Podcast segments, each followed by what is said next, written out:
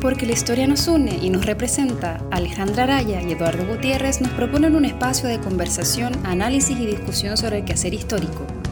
Quedan cordialmente invitados a tomar un café con historia. En esta traición no existe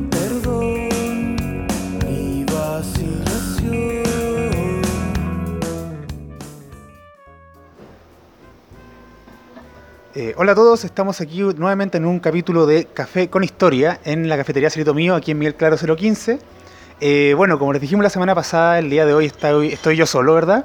Alejandra, por, por razones personales, no puede estar con nosotros, ya vuelve la próxima semana, eso sí.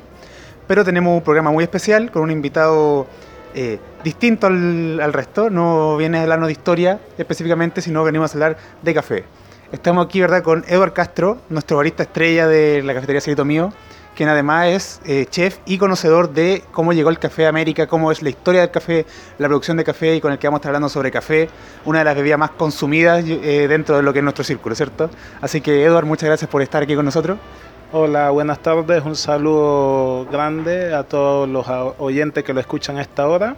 Y vamos a recorrer un poco el mundo del café desde su comienzo hasta lo que conocemos como la bebida más consumida del mundo, como el café. Mira, la más consumida, ¿eh? uno diría que la cerveza. No, la bebida más consumida, la primera es el, el petróleo, que no se consume, sino que es como el, como el líquido natural que más se consume es el petróleo y después sigue el café, ganándole al té, ganándole al té también como la más consumida. Perfecto. Entonces, bueno, antes de meternos de lleno en lo que ya es la materia del café, eh, corresponde, ¿verdad?, que te haga la pregunta que le hago a todo el mundo. Eh, porque, bueno, si, no, si no, no lo han notado, ¿verdad?, Edward es colombiano y por tanto tiene toda una historia de cómo llegó finalmente a servir café acá en Chile. Así que si nos quieres contar como tu inicio hasta llegar aquí a abrir el acerito mío y, y to- y todo el trayecto entre medio. Mira, esto fue una, una, una travesura que partió hace 13 años, cuando empecé a, empecé a viajar por el mundo, cocinando. En es, ahí entre medio estuve en un crucero, después fui a Perú a aprender un poco de gastronomía, después estuve en Chile y de a poquitito me, me fui dando cuenta que en Sudamérica, a pesar que tienen los mejores cafés del mundo, la gente no tiene cultura de café. Ninguno de los países de Sudamérica incluyendo a Colombia, Brasil, la gente todavía no sabe tomar café, entonces vimos la necesidad de enseñarle un poco a la gente cómo es tomarse una bebida tan básica que está en el día a día de las mesas de las personas, pero la gente desconoce su preparación y el concepto de lo que es un buen café. Entonces ahí llegué, conocí, después me metí en el mundo del café aquí en Santiago de Chile, ya hace dos años y medio, y me gustó todo este mundo. También era un poco desconocedor de, de todo este proceso y me gustó. Y hoy en día lo que hago es un poco transmitir las cosas que creo que son importantes, que todas las personas tenemos que conocer sobre cómo preparar un buen café en sus casas. Bueno, de hecho, el café que estoy tomando yo ahora, si, si lo escuchan, miren. Fue preparado hace unos minutos por Edward y está excelente. Y aparte, Edward tiene verdad, de hecho, este sábado, si lo, si lo escuchan a tiempo, no, esto lo subo el domingo, así que ya va a haber pasado. Pero Edward eh, mensualmente hace un taller que se llama La Ruta del Café, de la cual ahora lo que vamos a hacer es un pequeño vistazo a algunos de los tópicos que trabaja ahí, que él lo trabaja mucho más a fondo, ¿verdad?, en su taller, y que efectivamente parte del taller es hablar sobre cómo funciona el café, cómo llegó el café, cómo tomar café.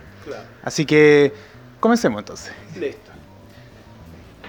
Primero, la, historia del café y la preparación del café se lo vamos a dividir en dos, en dos partes distintas porque no tienen nada que ver. Una cosa es la historia del café y la otra es la preparación del café. Hoy día lo vamos a ir un poco más por la historia del café más que la preparación, ¿ya? Y la historia del café, a pesar de, de que es una bebida muy popular y muy masiva, la historia de cómo partió el café no ha sido aclarada con certeza. Hay muchos mitos sobre cómo parte el café, cómo el café se vuelve una bebida, ¿ya? Y varias de estas historias, la más conocida que tenemos, es la del pastor Caldi en Etiopía, que eso sí ya está comprobado, que Etiopía en África, en la, mm, en la provincia de Cafa, ahí se cultivaron las primeras plantaciones de café. Se dice que el pastor Caldi un día se le perdieron sus ovejas y él, preocupado por ellas, salió a buscarlas y, notó que sus ovejas estaban un poco energizadas, que habían comido un arbusto. Y esto le llamó la atención y él consumió también ese fruto. Y se dio cuenta que en toda la noche no pudo dormir. Entonces, debido a eso, le dio cierta curiosidad y le llevó el fruto a unos pastores, a unos monjes. Y este monje quiso preparar su primer café, pero lo hizo en infusiones de té, con el café en verde, y se dio cuenta que esta bebida no tenía ningún sabor. Entonces él dijo que, este, que ese, ese fruto era un fruto silvestre que no servía para nada, y lo mandó a quemar en el fuego. Y cuando él lo tiran en el fuego y el café se empieza a tostar, se da cuenta que el café tiene un aroma increíble. Entonces cuando ellos notan esto, van y recogen todos los granos de, café, lo muelen y lo vuelven a preparar como infusión de té. Y ahí cuando lo vuelven a preparar como infusión de té, ahí se dan de cuenta de las propiedades que tenía el café. Esa es como una de las historias como más verídicas que hay en estos momentos de cómo parte el café. También hay una, otra historia que es que el café se trasladó a Arabia y a Turquía por el traslado de esclavos que había en ese tiempo desde, desde Cafa hasta el puerto de Moca, que Moca era el, era el puerto más importante en su momento de la Meca, por el, por, el, por la trata de esclavos que había en ese tiempo, entonces era, era el puerto más visitado en ese momento de la historia. Entonces también hay como ciertos ciertas dudas de cómo parte el café en sus inicios. Pero esa es como una de las historias más verídicas que hay, es la del pastor Caldi. Claro, y también, independiente de cuál sea la historia real, África es el inicio, o sea, realmente... El café sí, lo único que está seguro 100% es que el café, se, sus primeras plantaciones fue en África, pero hay, una, hay algo bien interesante que es que a pesar que el café sus primeras plantaciones sean en África, el mejor café está en Sudamérica y en Centroamérica, que también es algo, algo extraño porque el, el cacao también se empezó cultivando en Sudamérica, pero el mejor cacao está en el África. Entonces nosotros le cambiamos a ellos el café y ellos cogieron el cacao. Habría que preguntar ahí si fue un buen intercambio, la verdad. ¿Qué es mejor perder? ¿Qué es mejor perder? Bueno, yo personalmente creo que nosotros ganamos porque hoy día el, café está mejor valorizado que el cacao. Claro, el cacao es mucho más, es mucho más costoso, pero el, el cacao ya hay estudios que dicen que a partir del siglo, 20, eh, el siglo 25 más o menos va a haber escasez de cacao en el mundo ahí tienen la nota depresiva del día. Nos vamos a quedar sin chocolate. Pero entonces, a ver, nace en África, ¿verdad? Eh, es una planta que tiene eh, problemas como en, su cultivo, o sea, no es fácil cultivar café. ¿Cómo llega a América desde África la, primera planta de café? La primera planta de café tuvieron que pasar muchas cosas para que llegara a Sudamérica prácticamente. Primero los holandeses los holandeses en sus conquistas, la, la, comunidad holandesa en un tiempo de la historia fue muy potente. Ellos fueron al África, pudieron traer o podríamos decir robar algunas plantas de café, ¿ya? Porque ¿qué es lo que pasa? En el África no se dejaba transportar café si no fuera seco en, por mucho tiempo el café no se podía transportar si no fuera seco, porque cuando el café está en su proceso natural, se, le- se puede sembrar. Entonces era, era un proceso bastante tedioso para sacar un grano de café natural del África.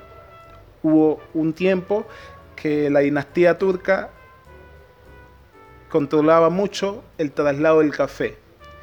Y se dice que algunos marinos holandeses fueron los primeros que pudieron sacar del África esta, esta planta de café.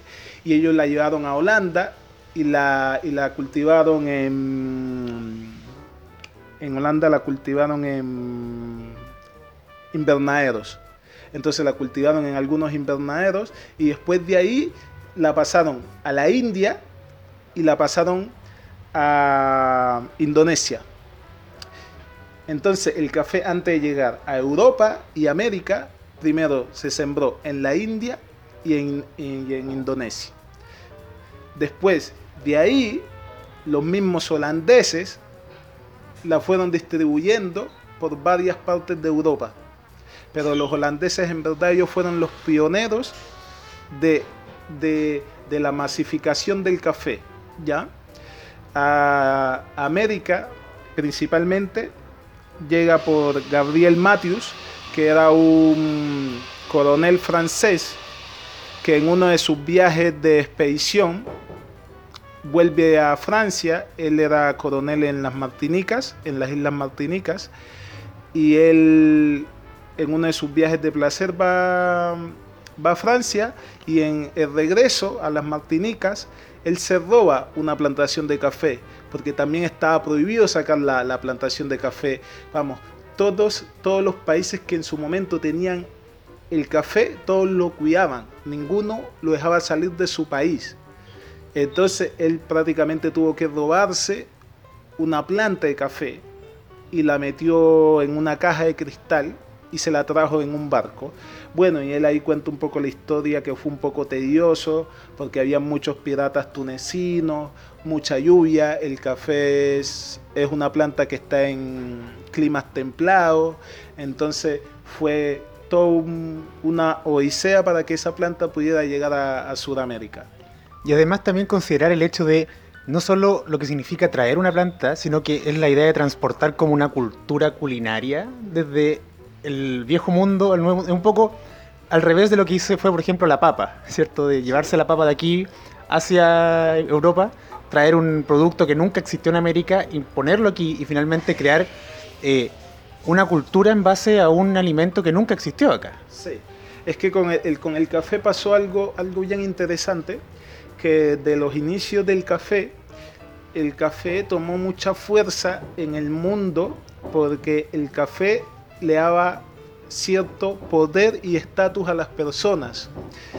En esos, en esos momentos de rebelión, en esos momentos que muchas culturas apenas se estaban formando política, socialmente, el café era como la bebida energizante en el momento, que ninguna otra bebida podía aportar eso.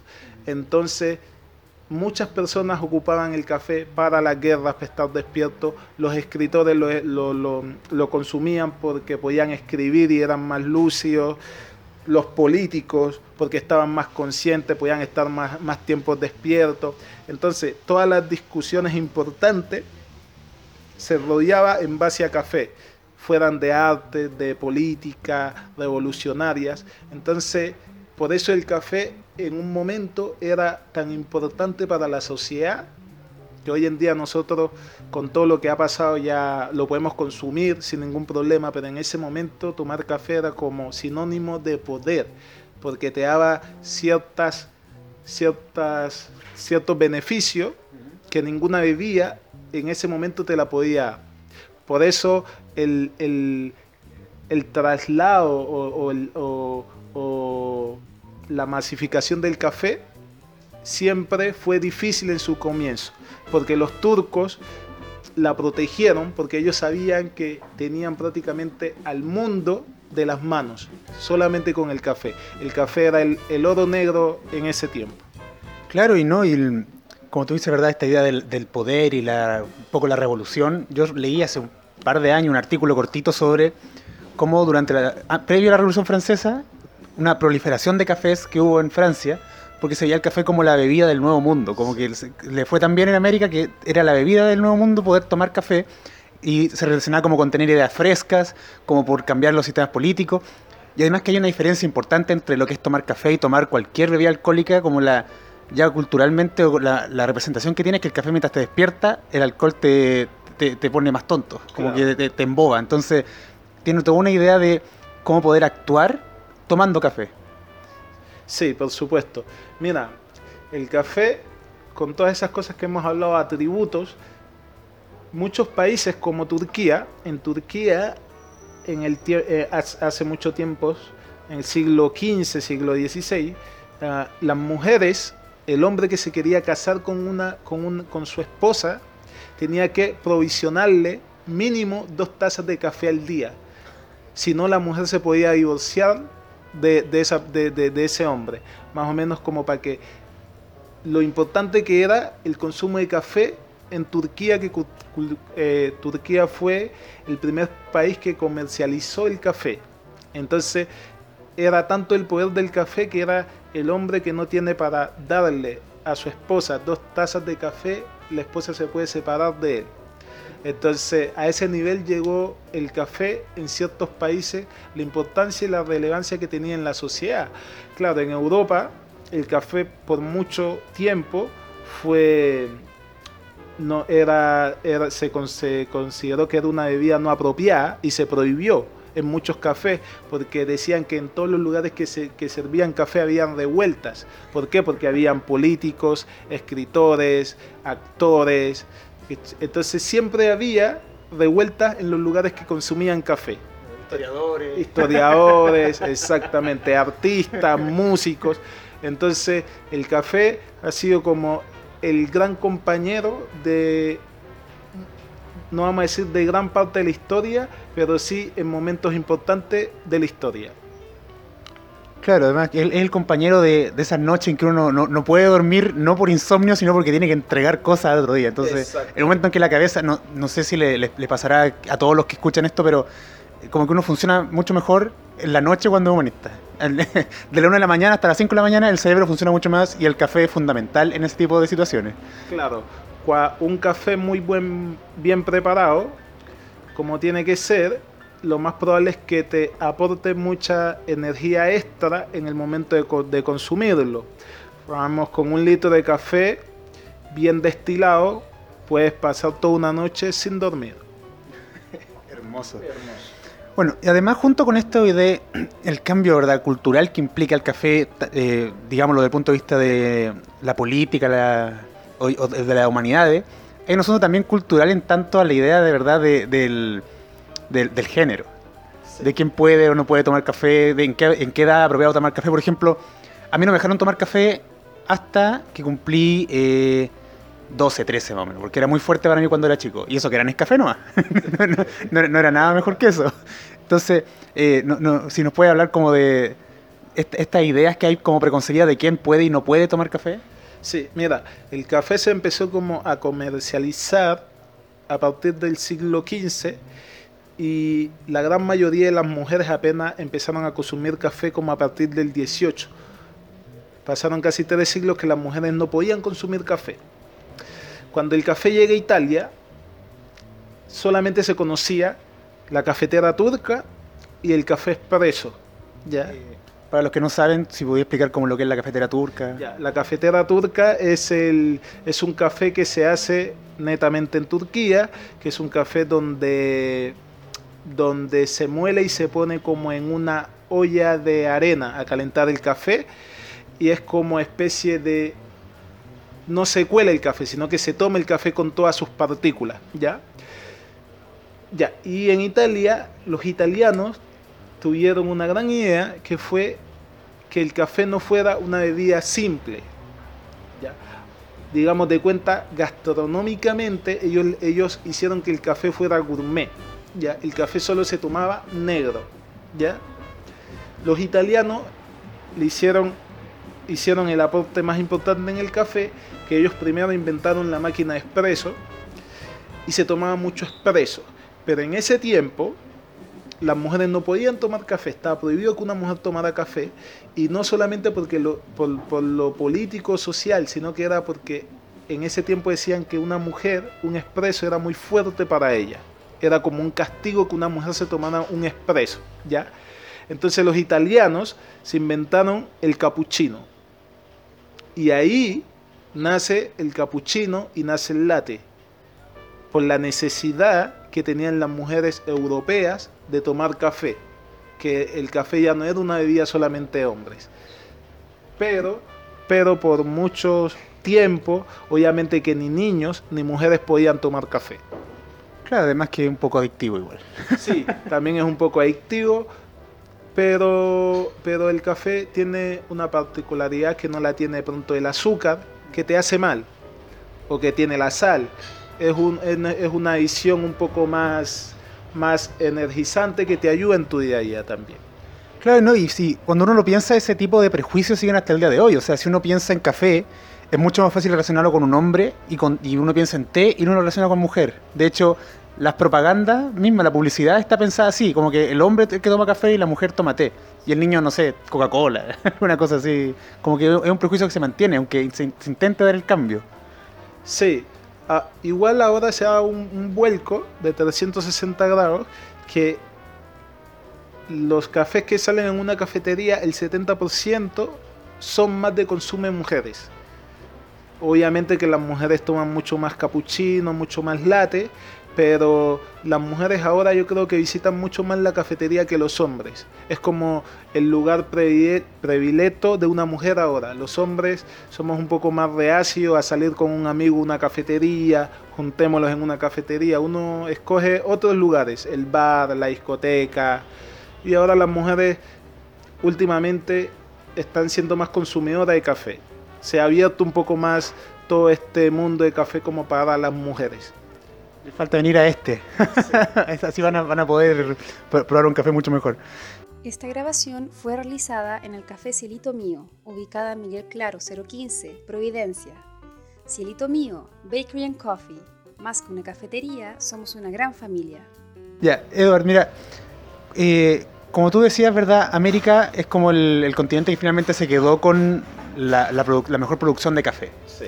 Hablemos un poco sobre cuáles son los mejores países productores de café y por qué, digamos, por qué América tiene la facultad de crear tan buen café. Tan buen café. Bueno, el café primero necesita un ambiente natural para poder crecer, que siempre es entre el trópico de Cáncer y el trópico de Capricornio. Entre medio está la línea del Ecuador. Ahí vamos a tener países como Colombia, Panamá, Venezuela, Brasil y Centroamérica, varios países de Centroamérica. ¿Por qué el café en Sudamérica llegó? No es que se haya quedado, sino que el café en Sudamérica evolucionó mejor que en el África. Una, porque tenía el clima perfecto, países con mucha lluvia, países muy altos a nivel del mar y países que con la misma lluvia eran muy ricos en ecosistema, en plantas. En el África, la sequía y que su tierra es muy seca conlleva que también sea muy salada. Por eso los cafés del África son mucho más cítricos o salados que los cafés que tenemos acá en Sudamérica. ¿ya? Entonces, por eso, cuando la planta llegó acá, la planta pudo evolucionar hacia otro nivel, mejor que la planta original. ¿ya? los países que tienen mejores condiciones, vamos, no hay un país específico que tenga el mejor café del mundo, ¿ya? Sino que hay ciertos cafés en ciertos lugares que pueden ser muy buenos, ¿ya? ¿Qué es lo que pasa? Porque la gente dice en Colombia, Colombia tiene el mejor café. No es que Colombia tenga el mejor café, sino que Colombia tiene un clima perfecto para el café. Porque solamente se da una variedad de café en Colombia, ¿ya? Entonces, Colombia solamente produce plantas arábicas, no produce robusta. ¿ya? Y la robusta es una planta que tiene mucha más cafeína y por ende es mucho más cítrico. ¿ya? Y es de menor calidad que se cultiva a menor altura. Entonces, como Colombia solamente se puede cultivar robusta, el no- Arábica. arábica, disculpa, el 99% del café es muy bueno. Distinto a Brasil, porque Brasil es el país que más café exporta, pero de, de esa exportación el 60% es robusta y apenas su 40% es arábica. Entonces, claro, si tú te tomas un café Brasil, tú de pronto justo te tomaste uno de los peores cafés Brasil, robusta, este, robusta. Entonces tú dices, no, es malo. No, vamos, hay cafés buenos en Perú, en Brasil, en Colombia, en Panamá. Hoy en día el mejor café del mundo lo tiene mm, Panamá, que se llama un geisha de Panamá. ¿Ya? El segundo café, que se llama el Copilúa, lo tiene Perú, que es un café que una un especie de mm, de zorrito se come el café y después lo defeca, ¿ya? Pero es difícil decir qué país especialmente tiene el mejor café del mundo. El café es como el vino, tiene distintas cepas y la cepa se puede cultivar en todos los países, sino lo que cambia es la tierra, el cultivo, cómo, cómo se cultiva, cómo se cosecha, cómo se pone a, a secar el café, eso es lo que influye en el café. ¿ya?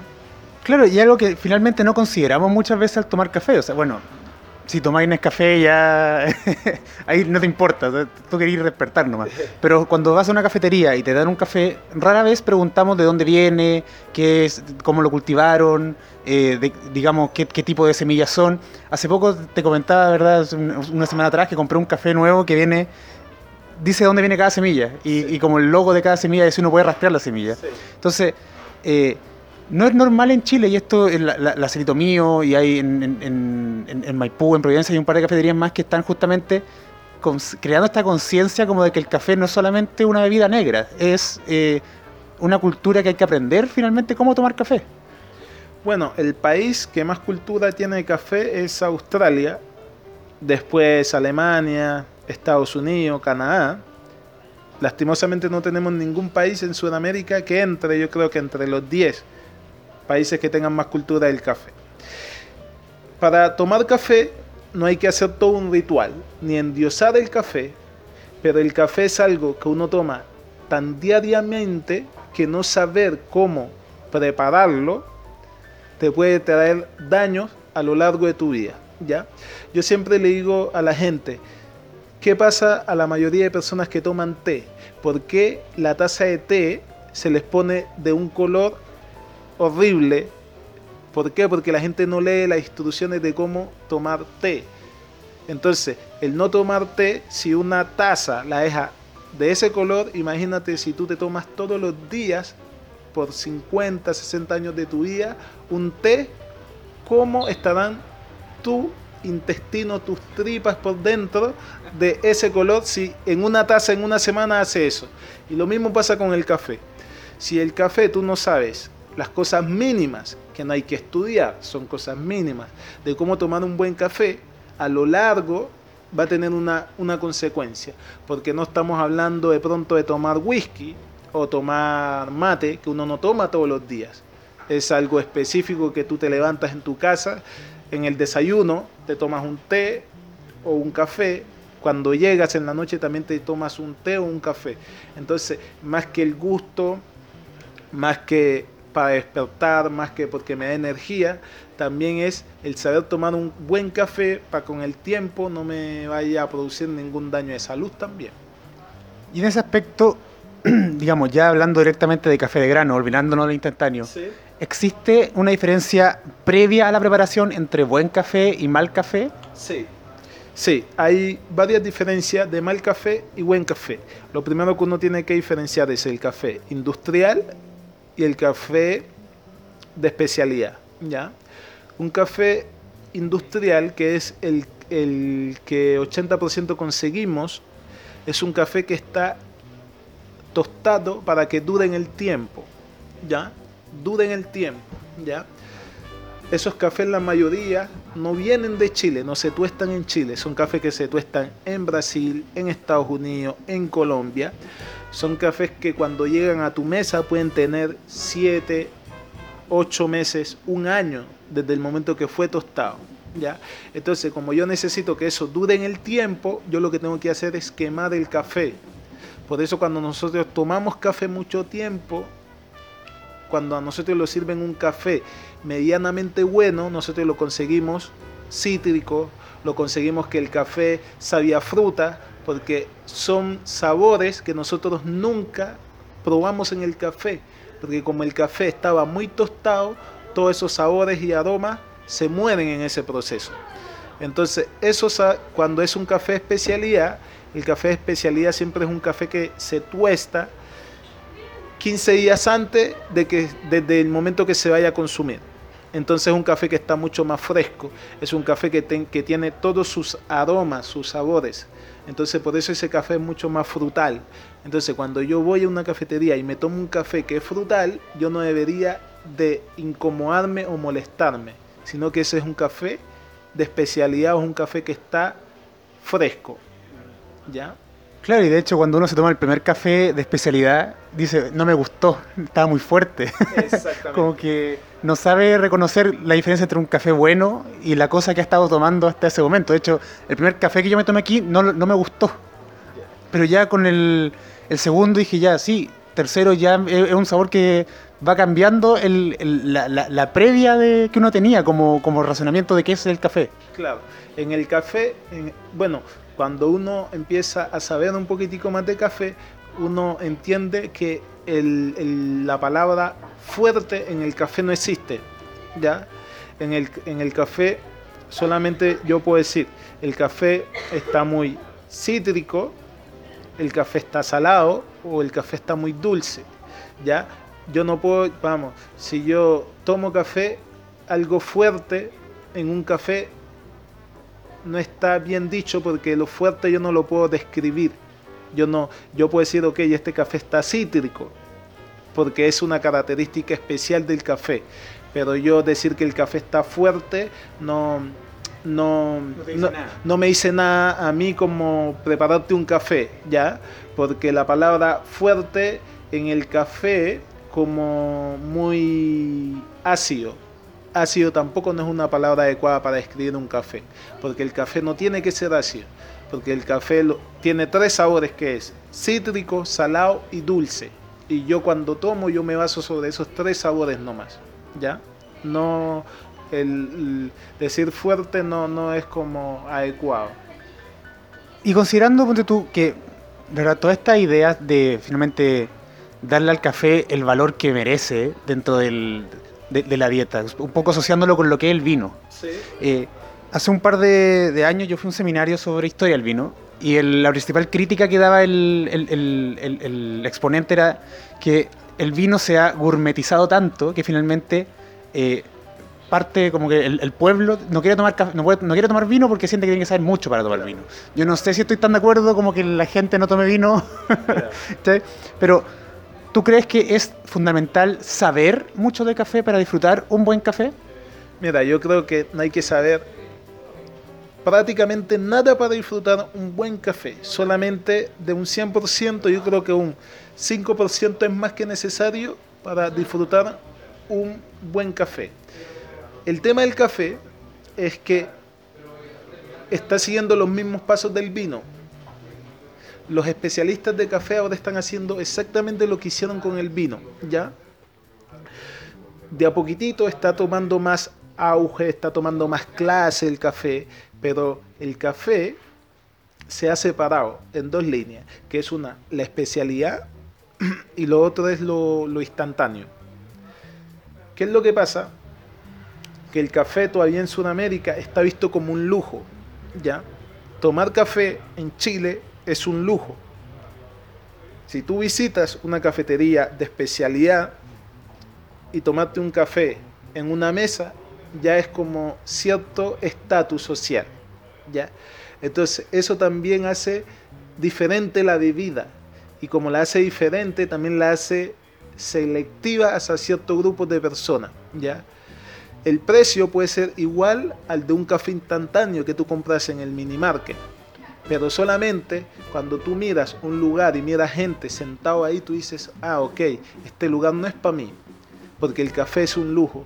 Aquí el café debe ser caro. ¿cachai? Entonces, mucha gente no toma café no porque no porque el café sea caro o no porque no quiera saber de café, es porque el café todavía se ve como un lujo. Y como los lujos, cuando tú te falta plata, ¿qué es lo primero que recortas? Los lujos. Y tú dices, ah, no, si iba a comer dos veces al restaurante, ya no voy, voy una vez. Si iba tres veces a la cafetería, no voy a la cafetería, sino que voy y me compro el típico Nescafé en polvo instantáneo. Entonces, por eso el café todavía no ha tomado la importancia que tiene que tomar en Sudamérica que en países como Estados Unidos, como Italia, como Alemania, como Australia, eso es como tomarse un té, un vaso de agua. Allá nadie, la mayoría de las personas no pueden parar un día sino sin tomar café, ¿ya? Pero acá en Sudamérica en general, Chile, Colombia, Brasil, todos los países de Sudamérica, entrar a una cafetería de especialidad es un lujo, te da cierto estatus a ti como cliente, ¿ya? Claro, y de hecho, cuando tú ves los precios de, eh, de lo que es comprar un 250 gramos de café de grano y eh, la misma cantidad en Nescafé, la diferencia no es tanta, o sea, debe ser como mil pesos. Y uno igual, de todas formas encuentra que es demasiado caro comprar buen café versus Nescafé que no es café. Eh, de hecho, en, en este libro sale que el, el café no se deshace con el agua y el Nescafé sí, entonces eso no es café. Entonces, también hay, hay una comunidad preconcebida que finalmente es un, es un, gasto que yo no quiero dar. Y, y, lo relaciono un poco con la idea de, eh, que lo dijo, aunque, aunque no es santo ni devoción, que lo dijo Baradit, como no hay una idea de lo que es comprarse un libro. Claro. Que uno puede gastarse 50 lucas en zapatillas, pero no puede gastarse 10 en un libro. Uno puede gastarse 20 lucas en copete, pero no puede gastarse 8 en, en, en, buen café, que finalmente es una bebida que sí es mucho más útil para el día a día. Claro.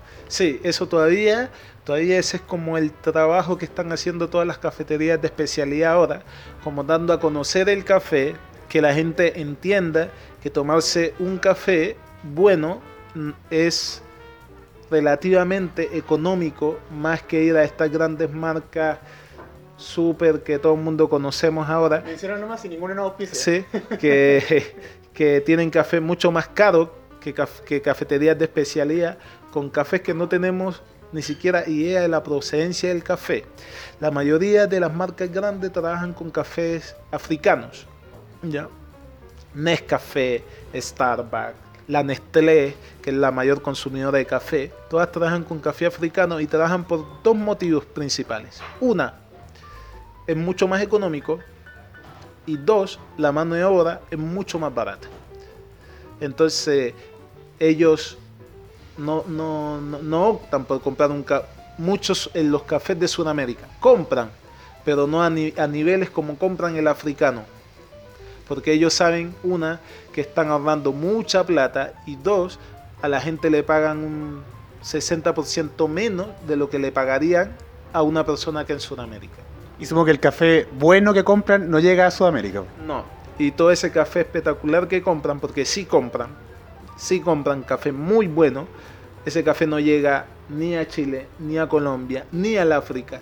Ese café se va a Australia, Alemania, Estados Unidos. Vamos, las personas que han tenido el placer de viajar, ir a un Starbucks en, en Estados Unidos es algo totalmente distinto al Starbucks de Sudamérica. Es otra cosa ir a un Juan Valdés en Colombia o al aeropuerto de Estados Unidos, en España, es algo totalmente distinto a un, a un Juan Valdés aquí en Chile. Es otra cosa totalmente distinta, porque la gente allá sí te exige la calidad y la gente paga lo normal por la calidad.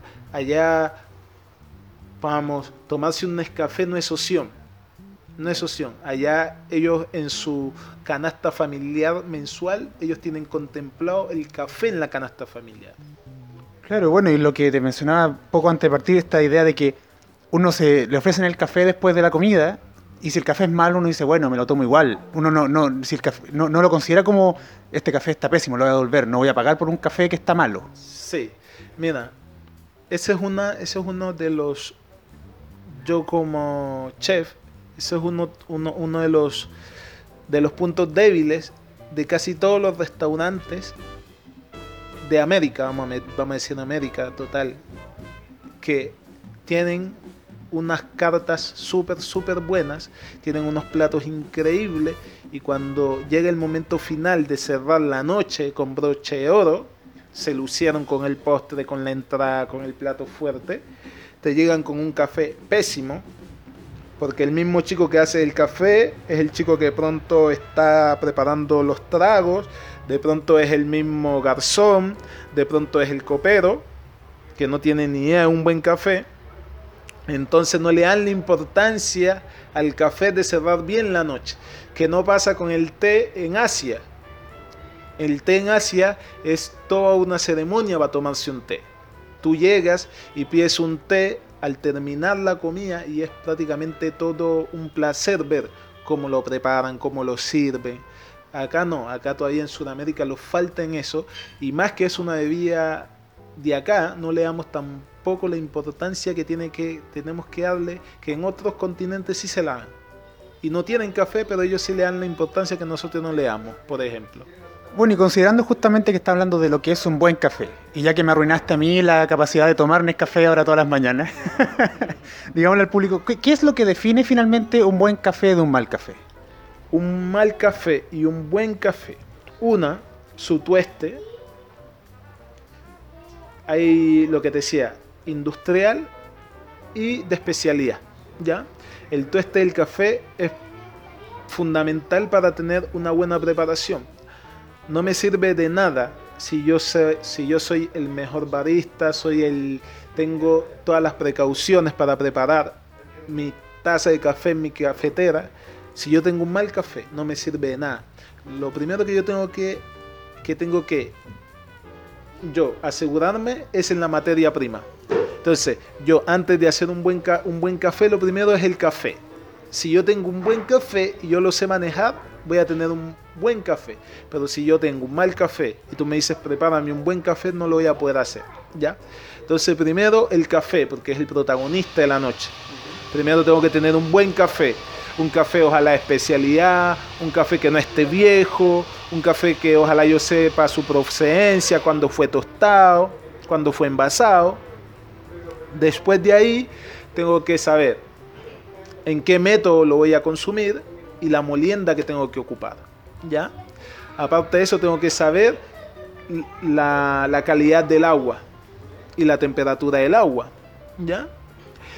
Y yo creo que con esos 3-4 parámetros que alcancé a dar, yo creo que con eso basta y sobra. Pero mejor sale visitar una cafetería y que el barista que esté atrás de la barra te prepare el café porque él obviamente que estudió, hizo un curso y a veces uno para preparar un café en su casa no necesita hacer un curso. Entonces mejor es acercarse a una cafetería, descubrir los sabores del café, porque el café es como el vino, hay muchas cepas, ¿ya? Entonces, y no hay 100, hay más de 1700 distintas cepas de café distintas, entonces la idea es ir a cafeterías distintas, probar los distintos cafés y cuando tú apenas consigas tu café, decirle a la persona que te lo vendió cómo yo puedo preparar mi café. Y es mucho más práctico que dar, dar, unos, dar unos consejos así como por audio de cómo preparar un buen café. Claro, porque la idea finalmente no es, eh, ¿cómo se llama? Que uno se lance y ok, con mi café de grano estoy listo. ¿Verdad? Porque recuerdo una vez conversando contigo me decías que, que a mí no me guste un café no implica que el café sea malo. Y asimismo que el café esté perfectamente hecho no implica que a mí me guste. Hay, hay una cosa ahí ya que viene, es completamente personal, independiente de la preparación del café. Claro, vamos, el café, por eso cuando, cuando la mayoría de las personas hablan de fuerte, cuando hablan de, de amargo, cuando, cuando las personas hablan de esos, de esos términos, uno no puede evaluar un café, pero todos los cafés tienen que tener ciertas características, ¿ya? Ejemplo, sabores, cítrico, dulzor, ah, porcentaje de ml en café. yo, yo no juzgo un café si no lo juzgo porque si a mí no me gustó o no me gustó tanto o me gustó. Yo juzgo el café por las características de ese café. Ejemplo, si yo me estoy tomando un espresso, yo, obviamente que yo sé la información, yo sé que un espresso tiene que tener tres características, salado, dulce y cítrico. Entonces, con, esos, con esas tres bases, yo juzgo ese café, independientemente que el café no me haya gustado, porque el café no me puede gustar, no tiene por qué gustarme. Pero si ese café tiene esas tres características y aparte tiene la medida adecuada y fue bien preparado, eso no le quita que sea un buen expreso. De pronto el sabor a mí no me gustó. Entonces yo no puedo decir, no, el café es malo, sino que lo que yo puedo decir es, hombre, el café está bien preparado, tiene todas las características, pero a mí personalmente no me gustó. ¿Por qué? Porque lo conseguí muy cítrico. ¿Por qué? Porque de pronto era un café del África y los cafés de África son mucho más cítricos. O no, a mí no me gustó porque tenía mucho sabor a naranja. Porque los cafés de Sudamérica tienen mucho más sabores a naranja, a toronja. Distinto, distinto a los cafés de, Colombia, que son un poco más sabor a chocolate, a caramelo. Entonces, por eso cuando uno habla de estos tres parámetros es como para darle un estándar al café. No se habla del gusto, sino de lo que realmente tiene que tener. Es como cuando tú vas y te comes un ceviche y tú dices, oh, a mí no me gustan los pescados. Pero eso no quita nada que el ceviche no esté bien preparado. ¿Ya? Entonces solamente por eso. Perfecto. Mira, vamos terminando ya, pero antes de acabar con la entrevista, eh, quiero saber como tu respuesta a la, la pregunta básica de preparación de café, ¿cafetera italiana o francesa? Bueno, cafetera italiana o francesa. Entre medio, entre medio hay varias cafeteras también que son muy buenas. Tenemos cafetera Aeropress, la Chemes, el Sifón, que también son muy buenas. Es difícil dar un nombre porque hay algo que decían por ahí que hay un café para cada persona. Y eso también lo que trata de hacer entender es que hay una cafetera para cada persona, ¿ya? Hay ciertos, ciertas cafeteras que resaltan ciertos sabores y hacen perder otros, ¿ya? Entonces, a una persona que le gusten los cafés muy intensos, no puede tomar un café en una prensa francesa, ¿ya? Porque la prensa francesa, como el agua y la cafetera italiana es muy caliente, le mata un poco los olores y los sabores al café. Entonces, a una persona que le gusta un café muy intenso, va a preferir otras cafeteras. Pero ya que tú me dijiste la italiana o la prensa francesa, a mí personalmente me gusta mucho más la prensa francesa. Una, por la utilización, ¿ya? yo controlo la prensa francesa, la puedo ver, yo puedo ver lo que está pasando adentro de esa cafetera, yo la puedo controlar. Segundo, porque la prensa francesa tiene algo en particular, que la prensa francesa recoge todas las características fundamentales de todas las otras cafeteras. ¿ya? Me resalta lo cítrico, lo salado, lo dulce y un poco el aroma del café. Por eso yo recomiendo mucho más la prensa francesa que otras cafeteras. Solamente cuando se sabe preparar bien. ¿Ya? Bueno, como con cualquiera, digamos. La, Aeropress, que es como una de las más sencillas, de todas formas, si uno no sabe hacerlo, está perdido. Sí, la Aeropress como bien, bien innovadora, muy sencilla, que es la más sencilla de todas, pero todo tiene una técnica, ¿ya? Así como uno tiene que tener una técnica para cocinar, para manejar un auto, para hacer un ensayo de un libro, igual acá también hay que tener una, una, cierta, un cierto conocimiento. No es, no, es, no es como leerse un libro, no es como cocinar, obviamente que son conocimientos mucho más básicos, mucho más fácil, fácil de, de poner en práctica, pero afortunadamente existe San Google. Y en San Google, si uno pone, te van a enseñar paso a paso cómo hacer un buen café en una prensa francesa, en una Aeropress, en una Chemes, cómo hacer un buen espresso. Vamos, ahora la información está así como a un clic. Entonces, el que tenga una cafetera y por curiosidad dice, yo quiero experimentar qué es hacer un café distinto en la cafetera que ya estaba ocupando y de pronto yo creo que la esté haciendo mal, poner en, Google el nombre de la cafetera y tutorial. Y ahí es muy fácil de conseguir todos los métodos de cafetera que existen. O sea, es cosa de tener un poco de interés en aprender a hacer bien esto. Bueno, Edward, muchas gracias por acompañarnos el día de hoy a enseñar un poco de café a Café con Historia para que finalmente empecemos a tomar café en este, en este programa. También quiero señalar que Edward es el primer invitado que toma café hecho por sí mismo y en una copa. Ahí tenemos hay dos innovaciones en este programa. No sé si quieres hacer alguna invitación final al público o algo. Sí, mira, los quiero invitar acá a la cafetería Cielito Mío, que estamos abiertos de lunes a sábado, desde las 8 hasta las 9 de la noche. Bueno, si lo siguen por las redes sociales, también tenemos talleres de café totalmente gratuitos. Tenemos uno que se llama La Ruta del Café, donde explicamos un poco esto que hablamos hoy día, pero aparte agregamos algunas cafeteras y algunos, algunos métodos de café filtrado.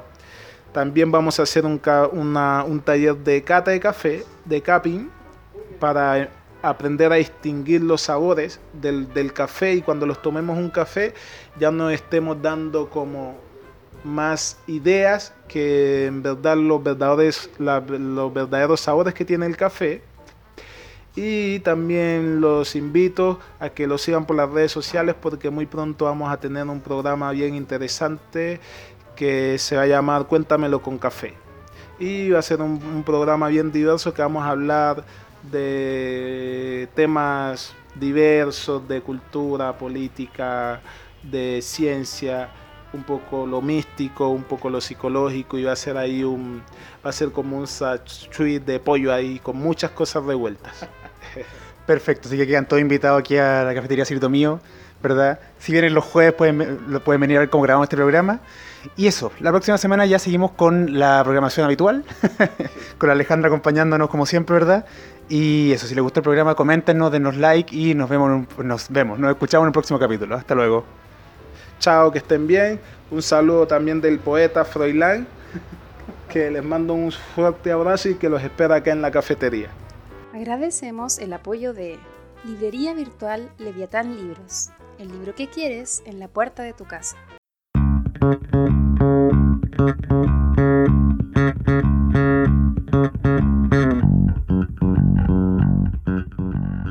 Por hoy el café se ha terminado, pero Alejandra y Eduardo los esperan en una próxima oportunidad con una nueva conversación para tomar otro café con historia. Les recordamos que las ideas y opiniones vertidas en este programa son de exclusiva responsabilidad de quien las emite y no representan necesariamente la opinión de Café con Historia. Te perdón, mi vacilación.